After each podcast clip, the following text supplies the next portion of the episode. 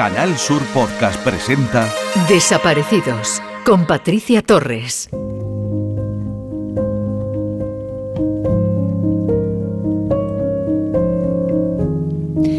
Te buscaré mientras viva. Esta frase se ha convertido en escudo, emblema y motor para los familiares de personas desaparecidas y que hoy la tomo también prestada del título del libro del periodista Paco Lobatón. En algunas desapariciones que hemos tratado en este programa y que trataremos en las próximas semanas, no hay pistas, no hay indicios, no hay respuestas para sus familiares. Ellos sobreviven pero no viven, no tienen vida sin ellos. Aquí se relata la vivencia de aquellos familiares que dejaron de tener noticias de sus seres queridos e intentamos ponernos en el lugar de las familias, escucharlas, apoyarlas y acompañarlas en este camino de dolor y tristeza infinita. Bienvenidos a Desaparecidos. Alerta Desaparecidos. Juan Manuel Castillo Zamorano, de 41 años, desaparece el 11 de junio del 2021 en Ayamonte, Huelva. Mide 1,80 de estatura, pesa 75 kilos, tiene el pelo castaño, corto, ondulado y ojos marrones. Vestía chaleco azul, polo azul marino y pantalón de chándal azul. Si tiene alguna información sobre Juan Manuel, póngase en contacto con la Policía Nacional al 091 Guardia Civil 062 o al 112. En Canal Sur Podcast Desaparecidos con Patricia Torres.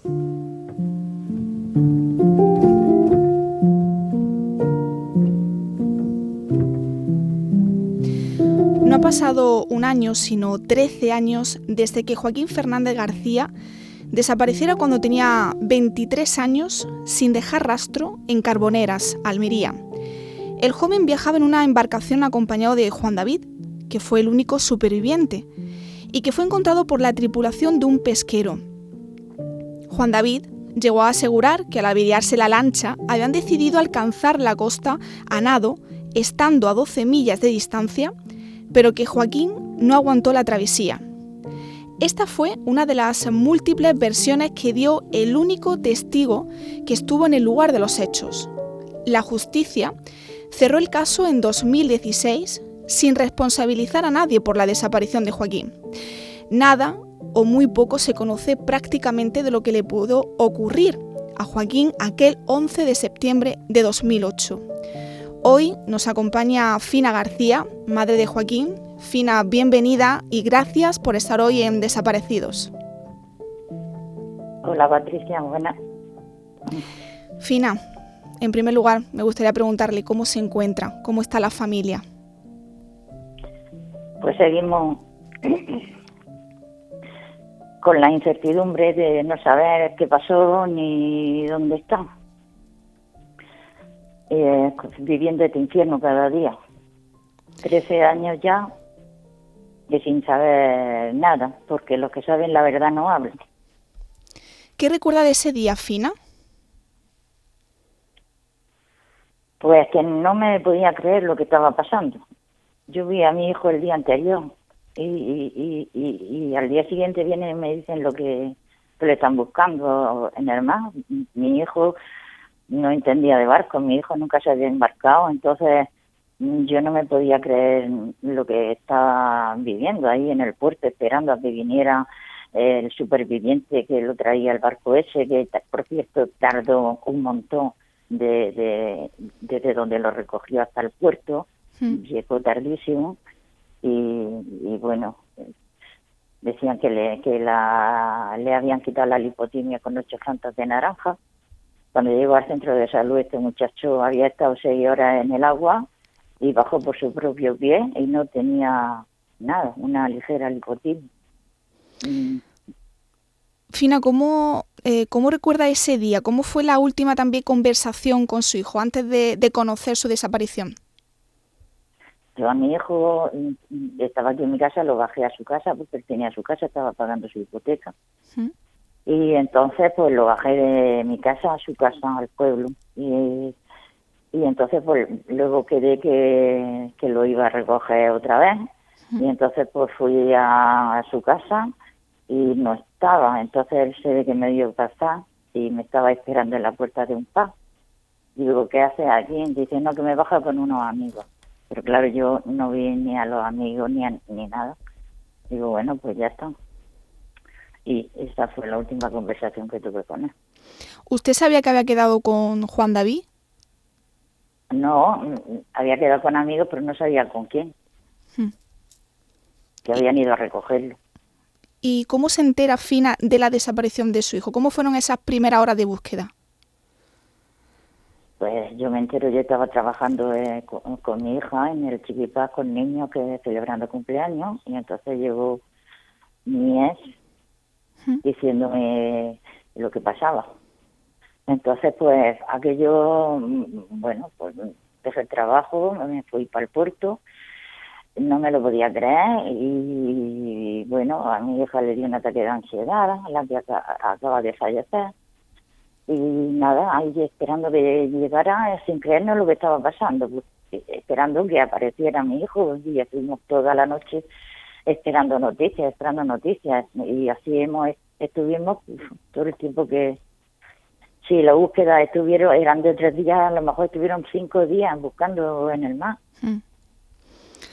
Y en algunos medios, incluso Fina, eh, se habló de que Joaquín eh, pudo haber participado en una operación relacionada con el tráfico de drogas, pero vosotros, la familia, eh, para nada estáis de acuerdo con esa, con esa vía de investigación, ¿no? Yo, a ver, yo creo que, que no. Si es que yo no, no creo ni que mi hijo subiera a ese barco.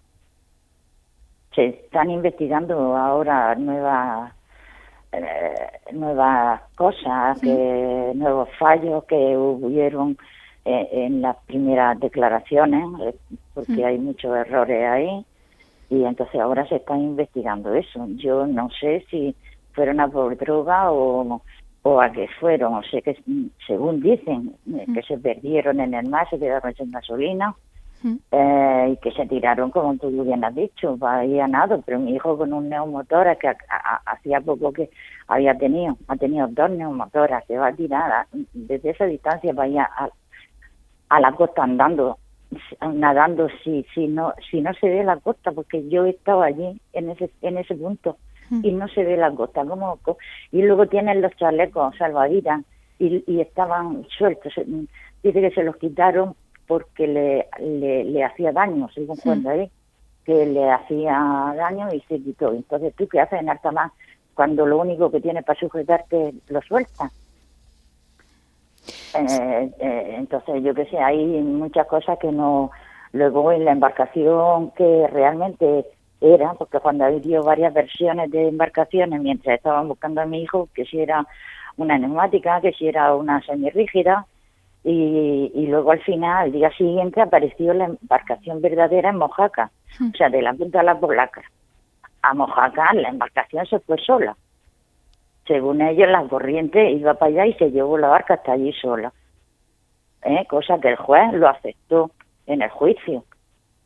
Porque un pescador, el cabecilla de todo, dijo que él mm, sabe que a ciencia cierta que las corrientes se pueden llevar esa barca para allá. Cuando yo llevé a un especialista que dijo que era imposible, pues no hicieron caso a lo que dijo el especialista, sino a al, al chico, al pescador, que es el más mayor de todos, que yo creo que fue el que organizó toda esta situación.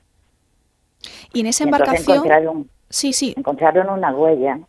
Eh, y entonces mi abogado solicitó al juez que la investigaran. Y, y, se han negado también a investigar las huellas que no son ni de mi hijo ni de ni del acompañante, que según iban en, en la barca. ¿Eh? Entonces, ¿de quién son esas huellas? ¿Por qué no las han investigado? Podría Esa haber... barca sola no se ha ido. Nueve años después de la desaparición de Joaquín Fina, eh, tuvo lugar, se celebró el juicio en el que solo se habló del tema drogas, pero no de la ausencia de su hijo.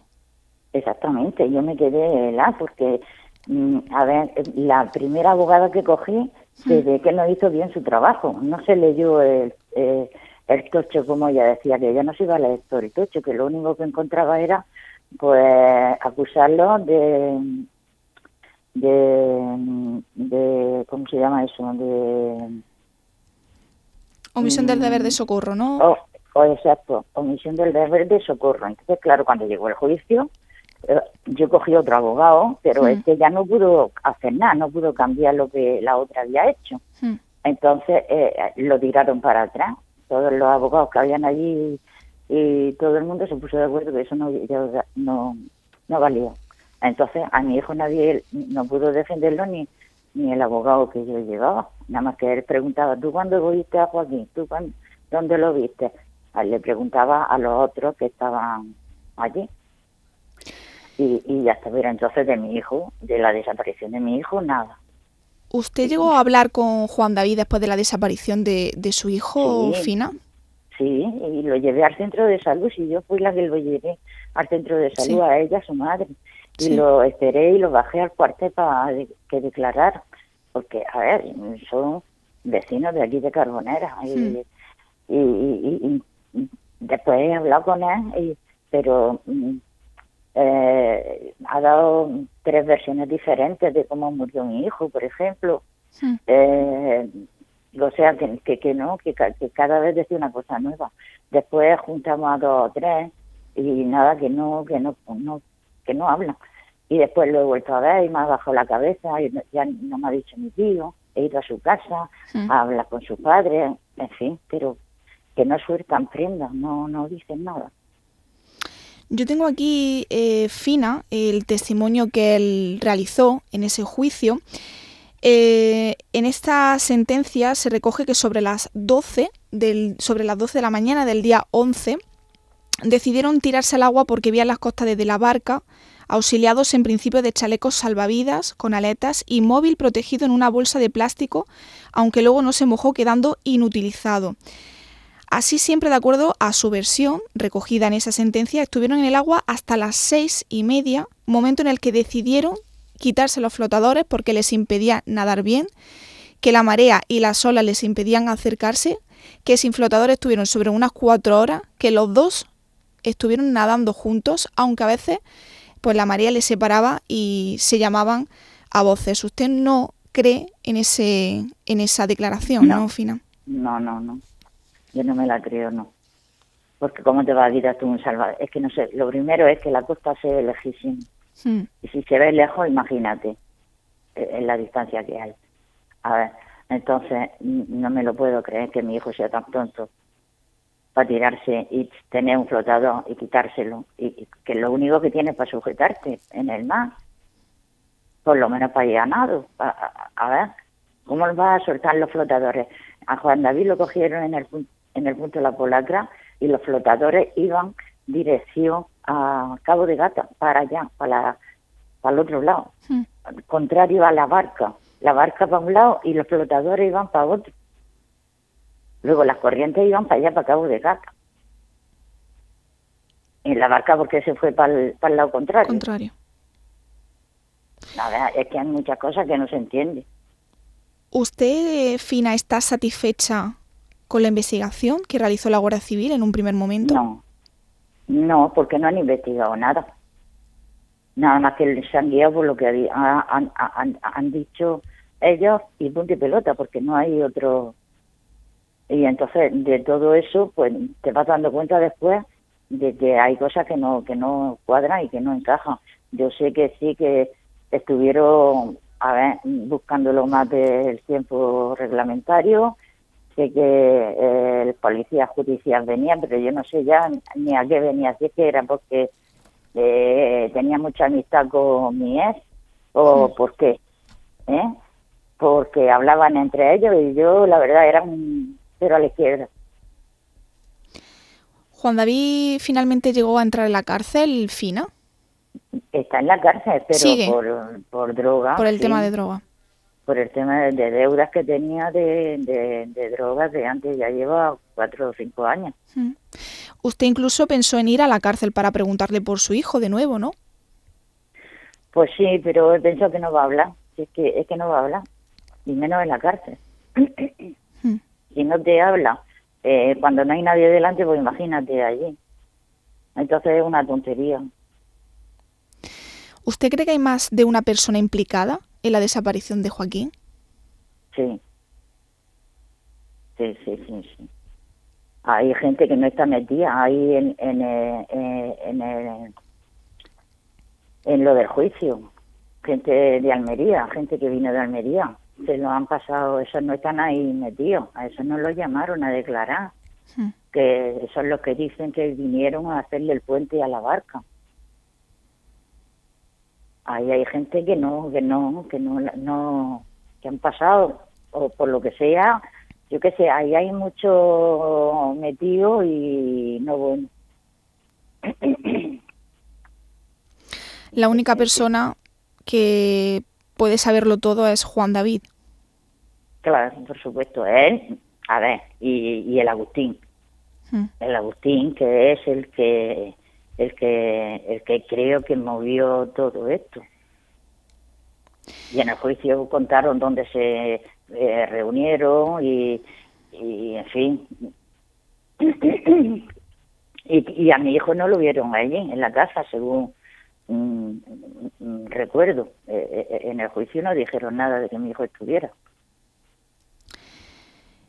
Joaquín es el Benjamín de, de la casa. Eh, usted además tiene otras eh, hijas, eh, Fina. ¿Cómo han llevado queda- ellas Me la... queda una nada. Una nada más, sí, lo sé. Eh, ¿Cómo han llevado ellas la ausencia de, de Joaquín? Fatal. Fatal. Mi hija fatal. Hasta el punto de que está en el cementerio.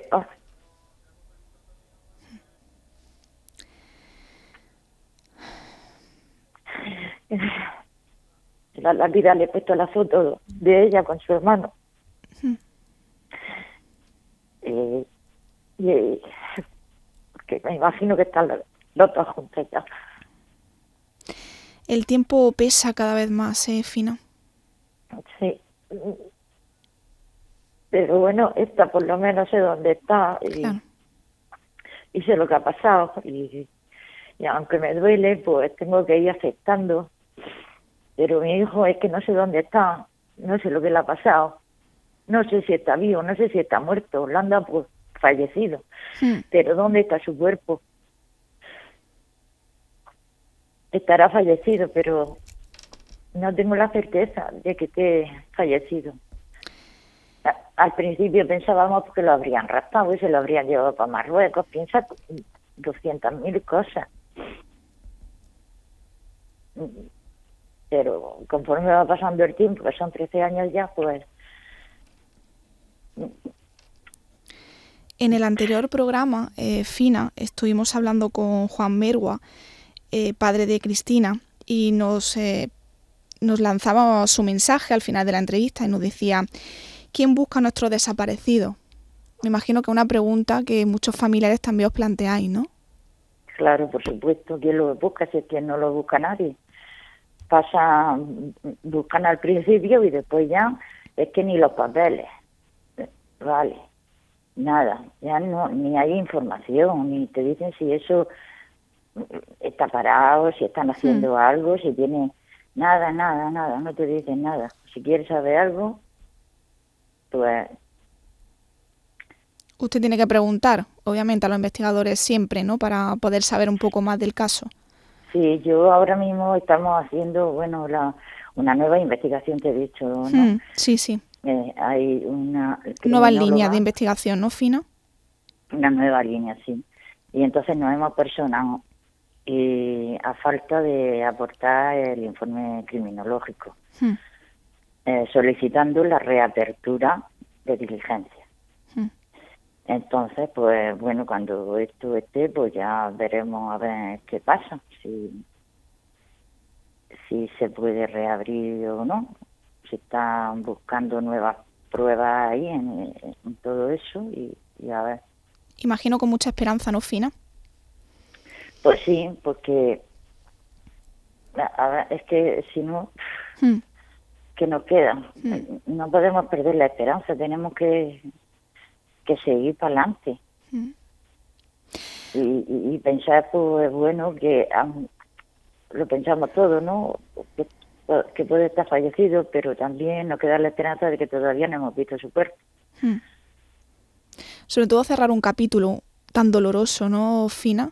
Que no, pues no le deja hacer un duelo. No, la incertidumbre esta de no saber te, te va matando poco a hmm. poco, porque no tiene ya ni ganas de vivir, ni, ni ganas de nada, ni, es que está muerta en vida. Hmm está muerta en vida y cada día es peor. O sea, que no es que porque vaya pasando el tiempo te encuentras mejor y lo aceptas, no. No, no, no lo puedes aceptar.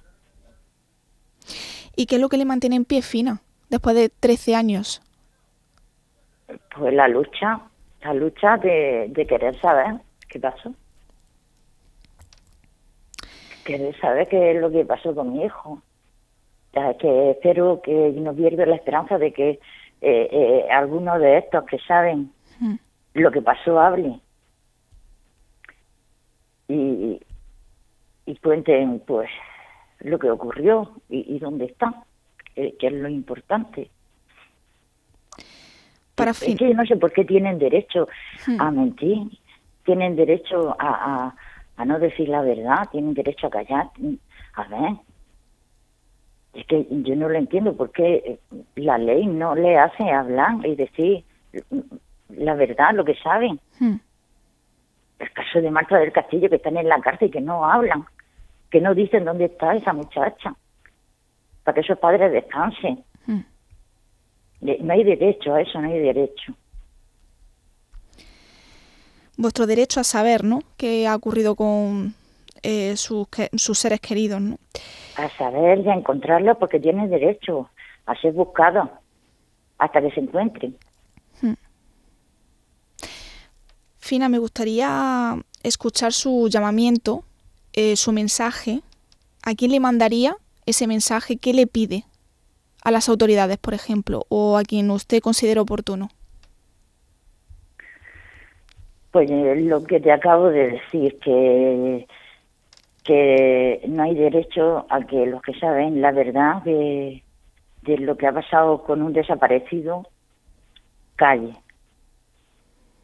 que mm, mm, le eviten ese sufrimiento a la familia, que hablen, que cuenten, hay muchas maneras de, de, decir las cosas, puede ser por privado, puede ser anónimo, puede ser a través de, algún familiar que hablen, por favor, y, a las autoridades que no permitan eso, que eso es, eh, eh, nos hace mucho daño a la familia, el que ellos tengan tantos derechos, que estoy de acuerdo que los tengan, pero eh, están dañando y haciendo mucho daño a la familia. Fina, ojalá esa línea de investigación que están ahora mismo realizando eh, os ayude a volver a reabrir el caso de, Joaquín. Le agradezco que haya estado con, nosotros y, le mando mucha fuerza, mucho ánimo, Fina, y un abrazo muy grande. Gracias por estar hoy con nosotros. Gracias a ti. Un beso, Fina. Un beso, gracias. En Canal Sur Podcast Desaparecidos con Patricia Torres. Alerta Desaparecidos. Juan Carlos Salud Gallardo, de 60 años, desaparece el 13 de junio del 2021 en Málaga. Mide 1,70 de estatura, pesa 75 kilos, tiene el pelo castaño y ojos marrones. Vestía camiseta oscura, pantalones cortos, verde camuflaje. Si tiene alguna información sobre Juan Carlos, póngase en contacto con la Policía Nacional al 091, Guardia Civil 062 o al 112.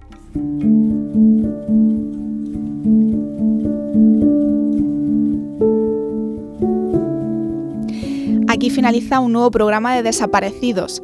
Recuerden que también pueden seguir toda la actualidad sobre desapariciones que hay en Andalucía y en el resto de España todos los miércoles a partir de las 5 y media en la sección La tarde en tu búsqueda, en el programa de la tarde de Canal Sur Radio con Marilo Maldonado. Gracias y hasta el próximo programa. En Canal Sur Podcast han escuchado Desaparecidos con Patricia Torres.